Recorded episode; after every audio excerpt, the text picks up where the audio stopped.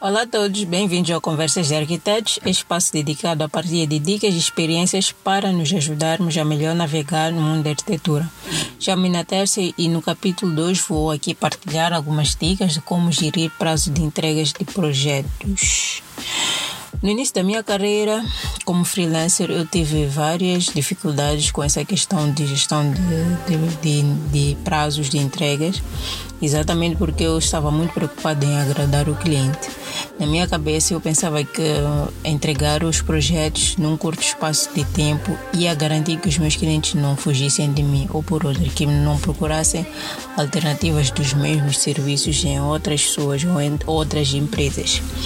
Mas por conta disso eu acabava me sobrecarregando, muitas vezes virava noites e nunca, nem sempre, nem sempre conseguia entregar os projetos no prazo que eu estipulava, coisa que depois acabava manchando a minha imagem e pondo em questão a qualidade dos meus serviços. Depois de muito pensar e refletir em relação ao que estava a acontecer comigo, até porque uh, o, isso tudo afetava o meu processo todo do projeto, eu decidi ser realista comigo mesmo. Então, vou aqui partilhar uh, três uh, dicas ou três coisas que eu fiz para uh, conseguir gerir melhor essa questão de, de entregas. A primeira coisa que eu fiz foi perceber a minha agenda. É importante que vocês percebam qual é, como é que está a vossa agenda em termos de trabalhos. Uh, tem que perceber se vocês têm algum projeto em andamento, se estão livres nesse momento, se tem algum projeto em stand-by, isto é, na, na fila de espera, a espera para tu mexeres ou começares a mexer. É importante perceber tudo isso e até perceber como é que é o teu dia a dia, se te dá espaço de tu trabalhares à vontade, sem interrupções, ou se tens interrupções ao longo do dia, eh, se, se, se, a, o, o, teu, se o teu ambiente de trabalho permite-te trabalhar continuamente durante todo o dia. Então, isso é muito importante, ser realista com a tua agenda, perceber como é que tu estás em termos de trabalho e depois perceber como é que tu estás uh, em termos de ambiência de trabalho, porque por conta do, do que estamos a viver agora, uh, muita gente está a trabalhar a partir de casa. Pessoalmente estou a trabalhar a partir de casa e nem sempre é fácil gerir as questões domésticas e as questões de trabalho. Então eu falo mais nesse, nesse âmbito. E nisso tudo, uh, tu terias duas opções, ou vocês teriam duas opções. A primeira opção seria pôr a pessoa, este novo cliente, pôr este novo cliente na, na fila de espera. E na fila de espera poderiam, por exemplo, de comunicar ao cliente que poderão esperar ou tem, vão esperar durante X tempo, né? E de, nesse, nesse tempo de espera, a pessoa poder adiantar um valor como forma de, de garantir o seu espaço. Por exemplo, se tem três pessoas na fila de espera, a primeira pessoa que chegou, a pessoa que chegou e pagou um, um, um valor, isso, isso é uma coisa que, bem, vocês teriam que pensar de acordo com uh, a vossa forma de cobrança de honorários, mas uh, a ideia era a pessoa pagar uma taxa como garantia de, de, de, do seu espaço. Se é a segunda pessoa a ser atendida, então essa pessoa porque pagou será realmente a segunda pessoa e não vai acontecer, por exemplo, aquela coisa de chegarem três clientes um atrás do outro e tu priorizares a pessoa que está a pagar mais, por exemplo. Porque eu posso, por exemplo, eu sou cliente e chego para vocês, uh, sou a primeira a chegar a, a, a vocês e eu quero um projeto, sei lá, tipo um. Então eu, vocês dizem, ah não, eu estou à espera de, ou neste momento não estou disponível, mas pode ficar na espera. Depois chega um segundo cliente e quer uma tipo 4. E, consequentemente, essa pessoa vai pagar mais, né? Por causa do, do, do tipo de projeto e a dimensão do projeto. Então, porque essa, essa pessoa uh, chegou em segundo, tipo, não importa em que lugar a pessoa chegou, mas porque chegou e vai pagar mais, tu acabas desconsiderando a pessoa que chegou primeiro. Então é mais nesse sentido, no sentido de se a primeira pessoa chegou e pagou essa taxa, independente de chegarem outras pessoas que pagam mais ou menos, essa pessoa vai sempre ser a, a seguir. É mais nesse sentido. Essa é a primeira opção. A segunda opção seria que é a opção que eu uso a primeira não uso tanto, eu não me recordo onde eu vi isso, mas eh, é uma coisa que poderia funcionar se bem pensada, bem estruturada, eu acho que é uma coisa que poderia funcionar. Mas eu pessoalmente uso esta segunda, essa segunda opção que eu vou dizer, que é uh, adicionar se, por exemplo, tu estás, tu estás uh, dentro de um projeto neste momento e para finalizar precisas de mais 10 dias. Em 10 dias tu terminas o projeto e entregas o projeto ao cliente. Ok. Depois chega esse novo cliente e vamos supor que para terminar o projeto desse cliente tu precisas de 30 dias desse novo cliente. Então, em vez de pôr essa pessoa na fila de espera, ou melhor, ao invés de comunicar a pessoa que, está, que vai estar numa fila de espera, tu simplesmente no prazo de entrega já adicionas mais 10 dias. Então, no prazo desse novo cliente, onde vir 40 dias, a pessoa, o cliente não vai saber se está na fila de espera ou não, ou se tem mais alguém a vir. O cliente nem precisa, para mim, o cliente nem precisa saber se está na fila de espera ou não.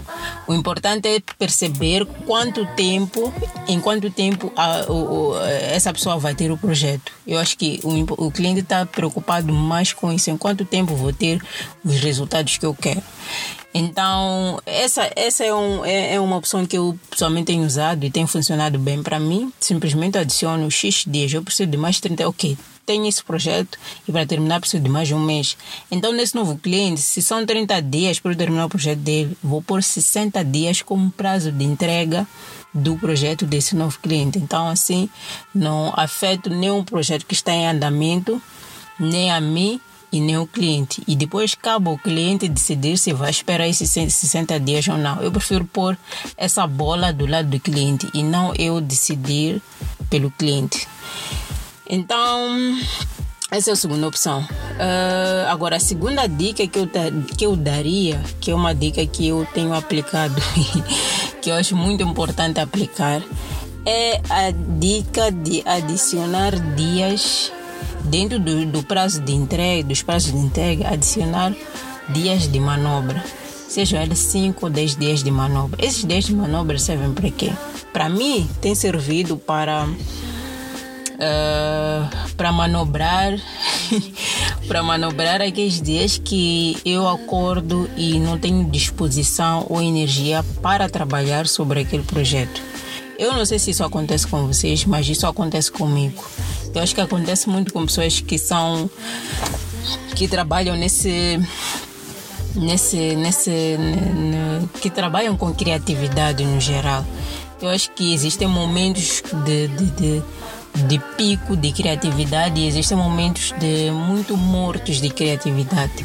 Então são esses dias que eu não tenho vontade de fazer nada e que eu prefiro estar deitada todo dia sem fazer nada, ou a refletir minhas coisas, ou a pensar em outras coisas, ou a fazer qualquer outra tarefa. Então eu adiciono esses dias porque antes eu não contava e é aquilo que prejudicava todo o meu trabalho, porque existiam dias que eu realmente não queria trabalhar, mas trabalhava mesmo não querendo porque eu tinha prazo já cumprir. Só que qual é o problema disso? O problema disso é que se nossos, nossos níveis energéticos não estão uh, em níveis ideais para trabalhar, para produzir uh, coisas bonitas, coisas criativas, coisas que funcionam, tu não vais ter bons resultados a nível do projeto. Pelo menos isso acontece comigo. Eu não consigo trabalhar cansada ou sem moral. Não consigo.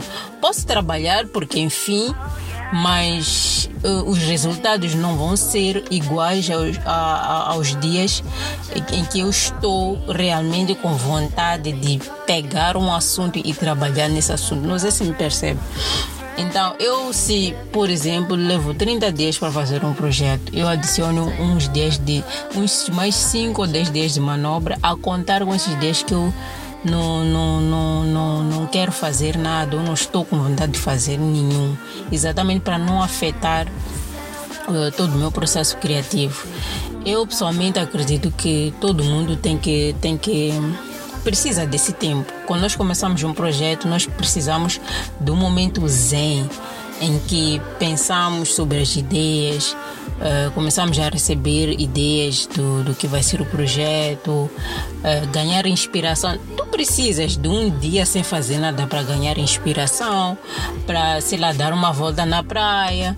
Uh, descontrair um pouco, enfim, eu acredito que esses dias são importantes dentro do processo de criação de um projeto ou de ideia de um projeto são muito importantes, muito, muito, muito mesmo. Eu descartava esses dias porque achava que era, hum, eram caprichos, mas agora que eu sou freelancer percebi que não é nada, não tem nada a ver com caprichos, faz parte do processo criativo. Isso, esses dias de fazer nada fazem parte do meu processo criativo. Eu preciso desses dias para ter bons resultados. Então, mas fora isso, existem outras, outras, outras situações que é, por exemplo, se estás numa zona em que a energia oscila muito, uh, é importante contar com esses dias. Por quê? Porque não estou a dizer que tu vais ter certeza exatamente que são cinco dias que vão cortar a energia, não. Mas é só uma questão de, de estimares, de acordo com. Faz uma estimativa de acordo com a tua realidade, que é o que eu fiz então, tua realidade pode ser que, por exemplo, na tua zona falta energia uh, a partir das 18 todos os dias. Então, tens que perceber que das 18 até as, sei lá, vamos supor que trabalhas todos os dias até 22 horas. Das 18 até as 22 horas não estás a trabalhar. Isso são 4 horas perdidas de trabalho. E são essas quatro horas perdidas de trabalho que tu não vais justificar ao cliente. O cliente não quer saber se não tens energia, se não tens água, se não comeste, se estás mal disposta. O cliente não quer saber disso. Isso aí cabe a ti tu gerires e na data em que, em que tu estipulaste entregares o projeto completo. Então são essas coisas que têm que ser consideradas esses dias em que corta energia, dias que de repente o computador começa. A... Isso aí não falha, computador. e eu que o diga, porque eu tenho uma experiência desde a academia, que tu quando estavas com vontade de trabalhar, sei, o computador começava a, a dar uns bugs estranhos, você nem estava percebendo o que está acontecendo enquanto estás muito próxima do, do, do das entregas. E, bem, na faculdade não haviam esses dias, esses cinco dias de manobra. Quer dizer, existiam quando tu pedias ao, ao docente, né? Para dar essa brecha, mas agora na vida real é importante porque não tens docente nenhum, não tem ninguém que vai te controlar, só és tu, mas tu que controlas o teu tempo. Então, já que estou a controlar o teu tempo, é importante acautelar esta parte aqui dos dias que acontecem coisas estranhas e para mim esses são os tais dias de manobra, que podem ser 5 ou 10 dias, dependendo daquilo que é a realidade de cada um. A terceira dica, mas antes de ir à terceira dica, ia dizer que também uh, é importante garantir, dentro ainda desses dias de manobra, é importante garantir que todo o teu processo ou as coisas que acontecem para atrasar o teu projeto não atrasem então, para salvaguardar essa parte, estes dias de manobra são muito úteis, ou pelo menos para mim tem sido muito úteis, porque depois não sofro com essa parte de entregas de prazo, porque já está tudo ali acautelado. acautelado. E depois, não, não, é, não é obrigatório esses, esses dias de manobra serem usados. Esses dias de manobra estão ali exatamente para manobra. não, não é que tens que entregar realmente ou usar esses 5 dias ou 10 dias de manobra. Esses dias só são mesmo, são aqueles dias que estão ali eh, à espera de acontecer alguma coisa para depois teres como eh, gerir a situação. Vamos lá imaginar uma situação em que, por exemplo, uh, tu tens uma entrega e tudo mais e e uma semana antes da entrega teu computador dá bug e tens que procurar uma outra opção. Então, se tu tens esses cinco dias de manobra, que é uma semana, tu tens uma semana, uma semana entre aspas, tens uns três dias para solucionar o teu problema para voltar a trabalhar. Então é mais nesse sentido. Para mim, esses dias de manobra servem mesmo para os dias zen, que não quer fazer nada, para ganhar inspiração, etc, etc, e para gerir as situações domésticas aqui. Mas enfim, indo para a terceira e última dica. Isto eu li aonde? Eu li em algum sítio, acho que foi um artigo na internet que falava sobre prazos de entregas e tudo mais. E o, a frase dizia o seguinte: nunca entrega muito antes, nunca entrega o, o, o, o trabalho muito antes ou depois do prazo de entrega.